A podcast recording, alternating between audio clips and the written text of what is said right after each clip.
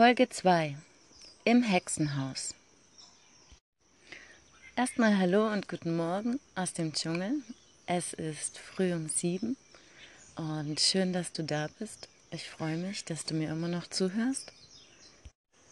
Am liebsten würde ich dich jetzt einladen auf einen echten deutschen Yogi-Tee mit Spruch des Tages oder auf einen kolumbianischen Kaffee. Direkt hier aus der Finca vom letzten Jahr gepflückt und geerntet, geröstet und gemahlen und jetzt in meiner Küche. Das ist quasi deutsches Frühstücksfernsehen heute aus Kolumbien. Und damit du dir das ein bisschen besser vorstellen kannst, wie es bei mir gerade aussieht, ähm, ich bin auf 1200 Meter über dem Meeresspiegel in der Sierra Nevada nennt sich das Gebirge hinter Santa Marta. Und Santa Marta ist direkt die karibische Küste.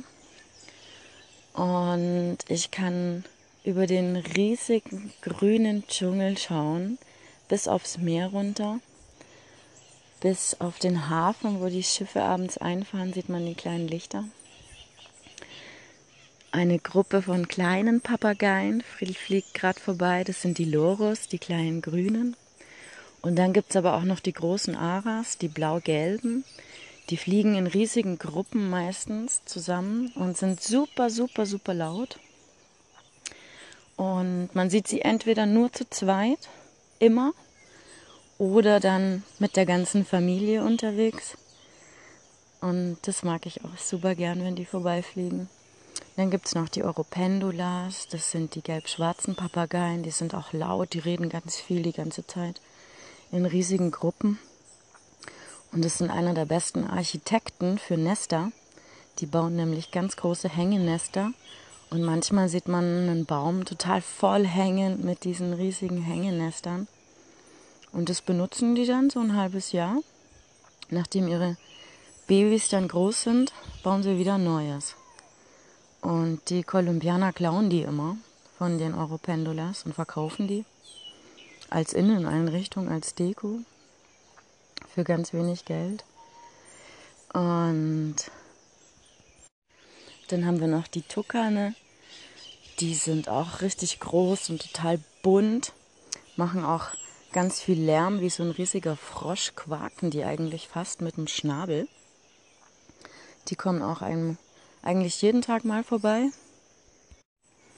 Und damit man sich noch ein bisschen mehr wie Alice im Wunderland hier fühlt und nicht wie Ronja Räubertochter, gibt es noch riesig große blaue Schmetterlinge. Die sind größer als die Handflächen und echt wunderschön.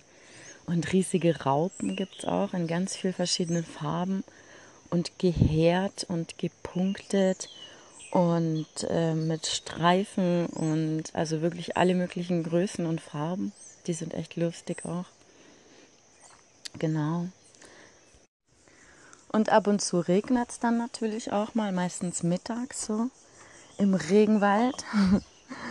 Und dann ziehen ganz dicke, schwere Wolken Nebelfelder auf und verhüllen das ganze Grün, ganz mystisch sieht es dann alles aus.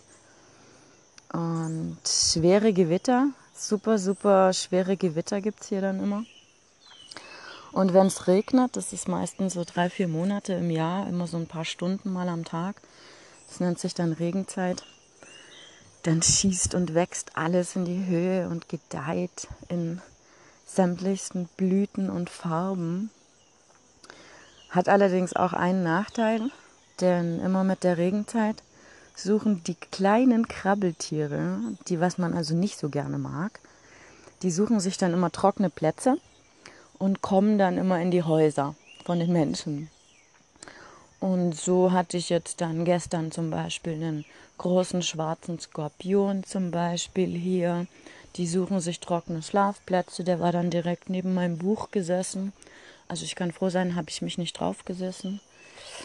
Und dann hatte ich letzten Abends unterm Bett mal eine große Korallenschlange.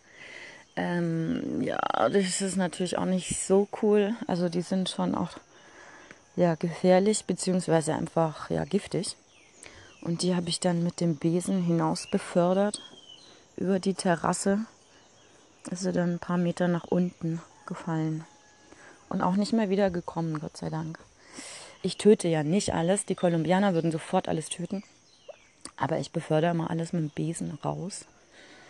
Und ja, dann haben wir noch Kakerlaken zum Beispiel. Die bin ich auch nicht so der Freund von. Oder dann die großen Ameisen. Also Ameisen gibt es ja sowieso in alle möglichen Sorten, Farben und Größen. Von so winzig klein wie ein Zuckerkorn bis über so groß wie die Blattschneideameisen zum Beispiel. Ne? Also wenn die nachts kommen, dann ähm, ist halt der Reisbeutel leer. Dann nimmt jeder ein Körnchen mit und nach einer Stunde ist, ist halt so ein Kilo Reis leer einfach. Und dann geht es halt da ums Überleben. Die Ameisen oder ich. Da muss ich der Einhalt gestoppen, gebieten und habe ähm, ja, Plastikboxen einfach in einer offenen Küche, in einer großen offenen Küche mit Gasofen. Und da mache ich mir jeden Tag meinen Kaffee, verstau immer alles schön, weil es hat da trotzdem immer zwischen 25 und 35 Grad, hohe Luftfeuchtigkeit dementsprechend. Der Tee fängt das Schimmeln an oder, oder alles Mögliche wird irgendwie stockig und kriegt Stockflecken. Und da muss man dann schon ein bisschen ja, auf die Lebensmittel achten. Kühlschrank habe ich keinen. Ich habe zwar Elektrizität über Solar, aber die Kühlschränke, die verbrauchen relativ viel von dem Strom. Und dementsprechend ähm, habe ich hier jetzt keinen Kühlschrank. Aber es gibt schon auch Leute, die Kühlschränke haben. Dann ist es natürlich auch nochmal praktischer. Dann kann man auch eine Milch haben, die ich nicht habe weil bis die von Minka da unten zwei, drei Stunden hochgetragen wird, müsste ich den Liter Milch innerhalb von 24 Stunden auf jeden Fall trinken. Weil sonst haben wir Käse, ne? Quatsch mit Soße. Das wird dann nichts mehr. Und dann mag ich das auch nicht in meinem Kaffee haben. dann trinke ich ihn lieber wie die Kolumbianer. Schwarz, kräftig und ganz viel Zucker. Meistens ist es noch nicht mal richtiger Zucker, also so wie wir ihn kennen, der weiß kristallisierte Industriezucker, sondern die hier, die Kolumbianer, die benutzen den echten, ja, Rohrzucker ist es dann quasi, von der Kanya-Pflanze. Das sieht aus wie ein riesiger Bambus. Und wenn man den auspresst, dann kommt dieser Zuckersaft raus. Der hat so eine bräunlich karamellisierende Farbe. Und wenn man den dann einkocht, irgendwie eine Stunde, dann kriegt man da so einen Block daraus, so, eine Masse. Und das sind jetzt im Übrigen, wenn ihr die hört, die ganz großen Aras. Das sind jetzt eins, zwei, drei, vier, fünf, sechs Pärchen, sieben Pärchen. Und sind super, super laut auch immer. Und fliegen immer zu zweit.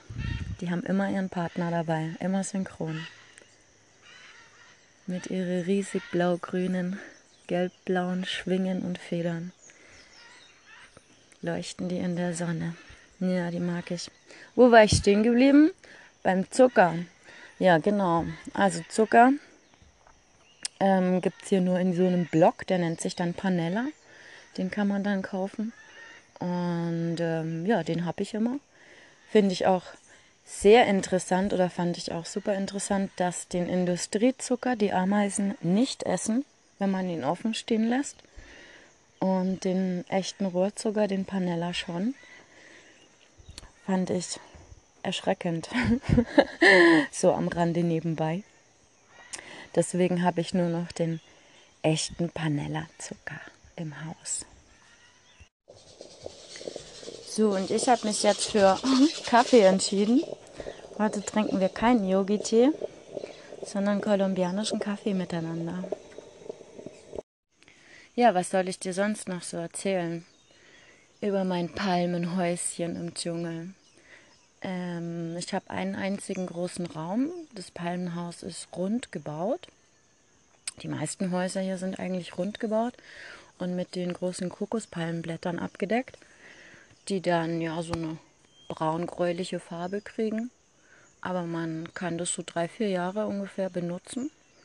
Und es ist einfacher zu schneiden hier auch, einfacher zu verarbeiten als jetzt Ziegel oder irgendwas anderes, weil das wäre viel zu teuer.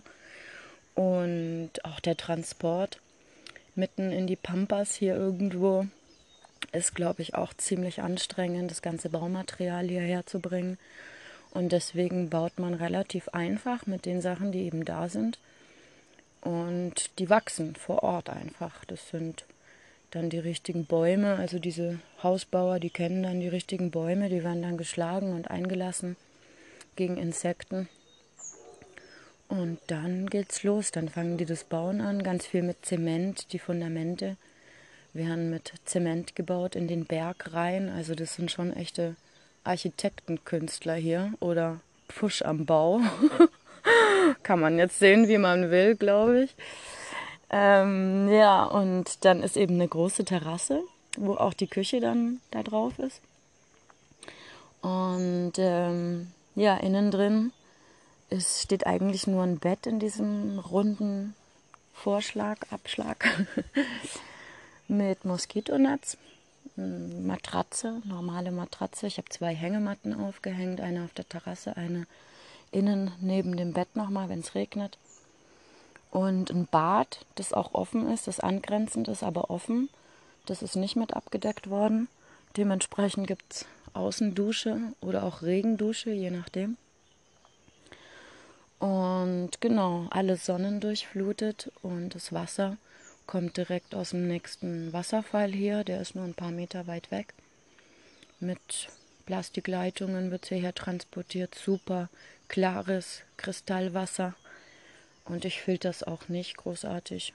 Hab noch nie Probleme gehabt mit dem Magen oder wobei mein Körper da, glaube ich, wirklich gut resistent auch ist. Ja, und ansonsten gibt es ganz viel Obst und Gemüse natürlich hier, direkt aus der Natur.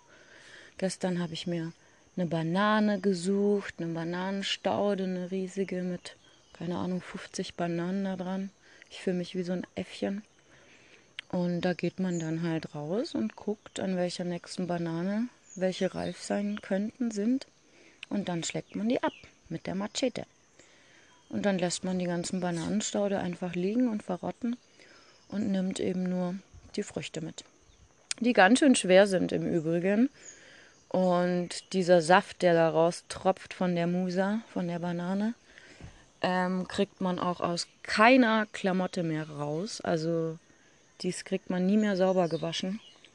Deswegen ist der Saft echt klebrig, unangenehm und versaut einem alles. Aber die Bananen, die sind super. Da gibt es vier verschiedene Sorten.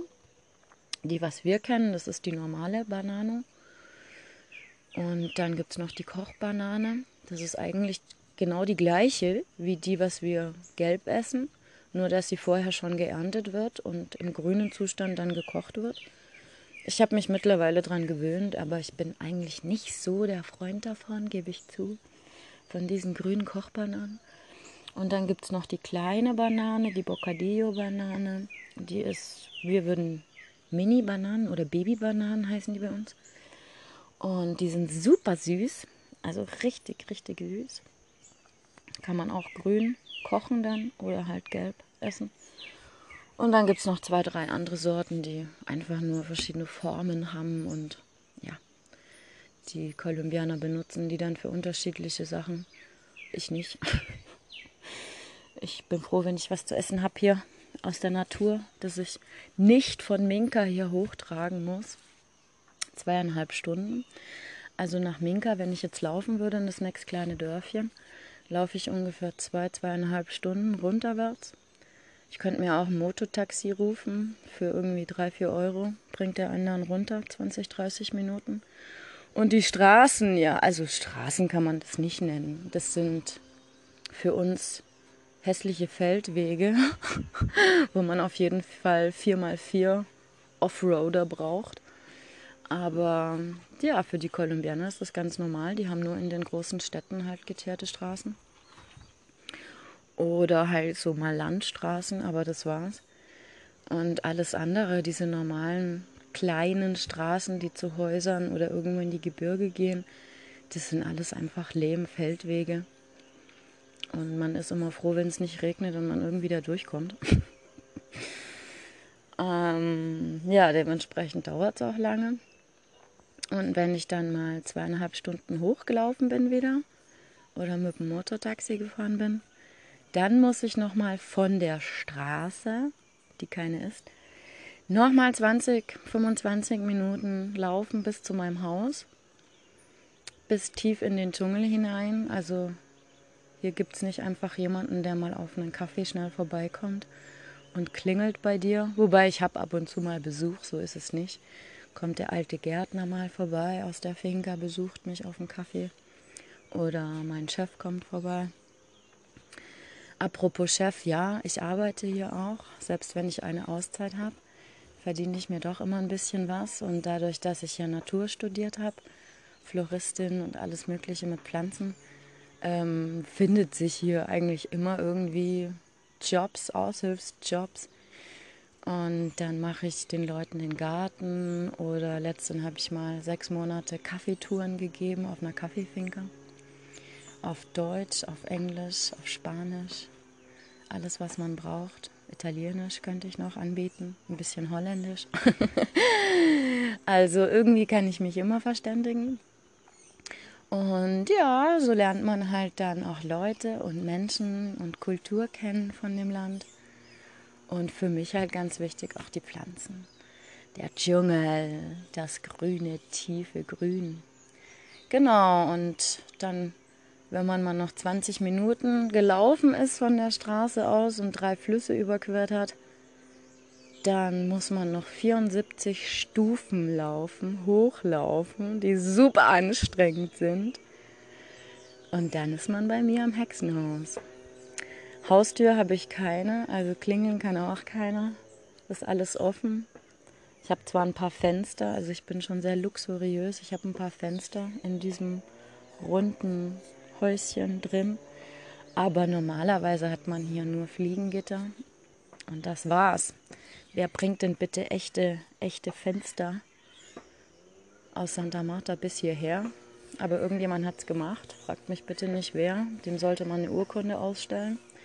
Das wird dann alles mit Mulis hierher gebracht oder mit Pferden oder mit Mannesstärke dann. 20 Kolumbianer oder Venezuelaner, irgendjemand muss das hierher tragen und hat es mal gebaut. Bin ich auf jeden Fall dankbar dafür, dass ich hier so luxuriös wohnen kann, darf. Also muss ich schon sagen, ist schon wirklich schön bei mir. Aber halt eben auch anstrengend, die ganzen Lebensmittel hierher zu bringen. Also das kostet mich schon manchmal Kraft.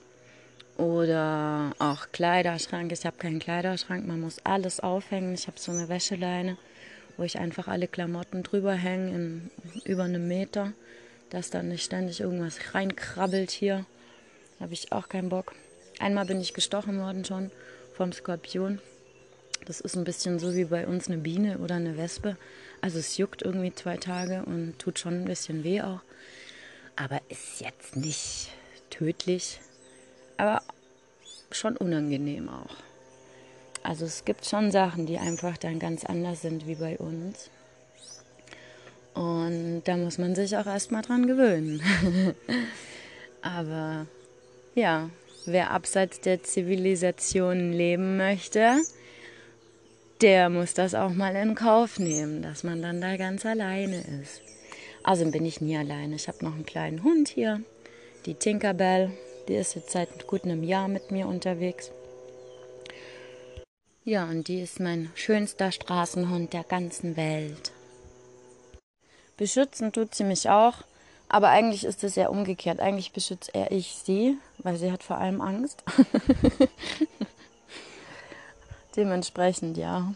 Könnte man sagen, ich habe einen Wachhund, wenn ich da immer so allein bin, aber eigentlich ist sie kein Wachhund. Sie ist mehr so ein hm, Mama, ich will ins Bett oder auf die Couch oder oh mein Gott, da krabbelt irgendwas. Kannst du mal gucken gehen, was da los ist? Das ist mehr die Tinkerbell. Genau. Ja, und Nachbarn habe ich auch, abgesehen von den Tieren. Manchmal hört man sie auch mit der Motorsäge oder sie brüllen den ganzen Tag in der Gegend umeinander. Und ja, sie sind relativ weit weg, aber die Berge hallen natürlich auch. Und man hört sie schon. Aber bis zum nächsten Nachbarn laufe ich so zehn Minuten ungefähr. Also es ist schon ein Stückchen. Es ist nicht wie bei uns Haustür an Haustür. Welche Haustür? Und Wecker braucht man hier auch keinen, denn die Sonne, sie kommt jeden Morgen ganz zuverlässig um 5.30 Uhr und um 5.40 Uhr fangen dann auch die Brüllaffen an zu brüllen. Die sind einer der lautesten Sorten der Welt.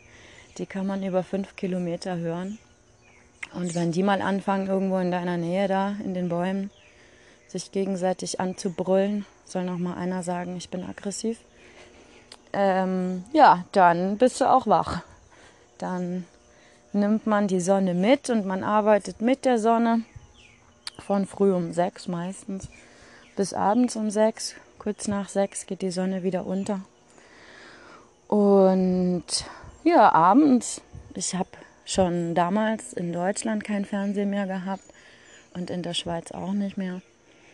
Und vermisse es auch gar nicht. Wer hätte es gedacht, ich habe Bücher. Und mein Chef ist auch deutschsprachig, also Österreicher, mit seiner Frau. Und die haben immer ganz viele Bücher für mich. Da leihe ich mir immer Bücher von denen aus. Oder ich lade mir mal irgendwas runter bei denen im Internet. Dann kann ich abends auch ein Hörbuch anhören von anderen Menschen, nicht von mir selber. Und genau, also ich finde mich immer zurecht, bin selten einsam, mir ist selten langweilig. Und ich habe endlich Zeit für mich. So, und jetzt haben wir uns genug unterhalten hier. Kolumbianisches Frühstücksfernsehen. Morgen gibt es eine neue Folge. Der Vogel stimmt mir bei, pflichtet mir bei. Und ich gehe jetzt mal los, gehe was arbeiten in der Sonne mit Gummistiefeln. In der Hoffnung, dass keine Schlange kommt. Pflanze ich jetzt alle möglichen Pflanzen neu an, von Maracuja, über Yucca, über Tabakpflanzen muss ich heute einpflanzen. Und also Setzlinge, Stecklinge. Und ja, das ist so mein alltäglicher Tagesablauf, was sich hier, was sich so eingebürgert hat bei mir. Und das genieße ich. Immer zu meinen eigenen Zeiten, wie es mir gerade recht ist. Und ja, es ist eben ein ganz, ganz anderes Leben natürlich als in Deutschland. Eingespannt im System mit der Stechuhr von früh um sieben bis nachmittags um fünf mit Überstunden und Chef und dieses und Bar und Bub. Das gibt es hier alles nicht. Und hier macht jeder, was er gerade Lust hat. Natürlich ist das Gehalt nicht so gut, aber dafür ist die Lebensqualität um einiges höher. Zumindest für mich. Klar, nicht für jeden, aber für mich auf jeden Fall. So, und ich hoffe, du hattest erstmal Spaß mit mir. und jetzt kennen wir uns ein bisschen besser, Gott sei Dank. Und wenn ich mir das so anhöre, meine eigene Stimme, also ich finde es ja fürchterlich eigentlich, wenn ich ehrlich sein soll. Ich lache mich auch ein bisschen tot über mich selber. Aber ja, verzeih mir meine Fehler meine Versprecher, meine Lacher und meine 225 Mal und, die ich irgendwie einbaue. Aber immer wenn ich was überlege, was ich dir erzählen könnte, dann mache ich immer und. Genau. Also sorry schon mal hierfür. Genau, und dann hoffe ich, dass wir uns demnächst bald mal wieder hören zu einer neuen Folge im Hexenhaus mit der Dschungelhexe. Liebe Grüße aus der Sonne Kolumbiens und hoffentlich bis bald. Deine Yassi. Ach so, jetzt muss ich noch ein PS anfügen, denn wenn du mir das alles nicht glaubst, dann komm doch einfach auf Facebook, Instagram, YouTube oder irgend sowas bei mir vorbei. Und äh, Sakura Jasmin Karl zum Beispiel in Facebook oder in Instagram unter JK Greenway also irgendwo findest du mich und dann kannst du dir ja die Fotos angucken, ne? Oder die Videos. Und dann siehst du ja, dass das stimmt. Nicht, dass du sagst, die Jassi erzählt dann Quark die ganze Zeit. Stimmt gar nicht. Doch, doch, das stimmt alles. Also, bis bald.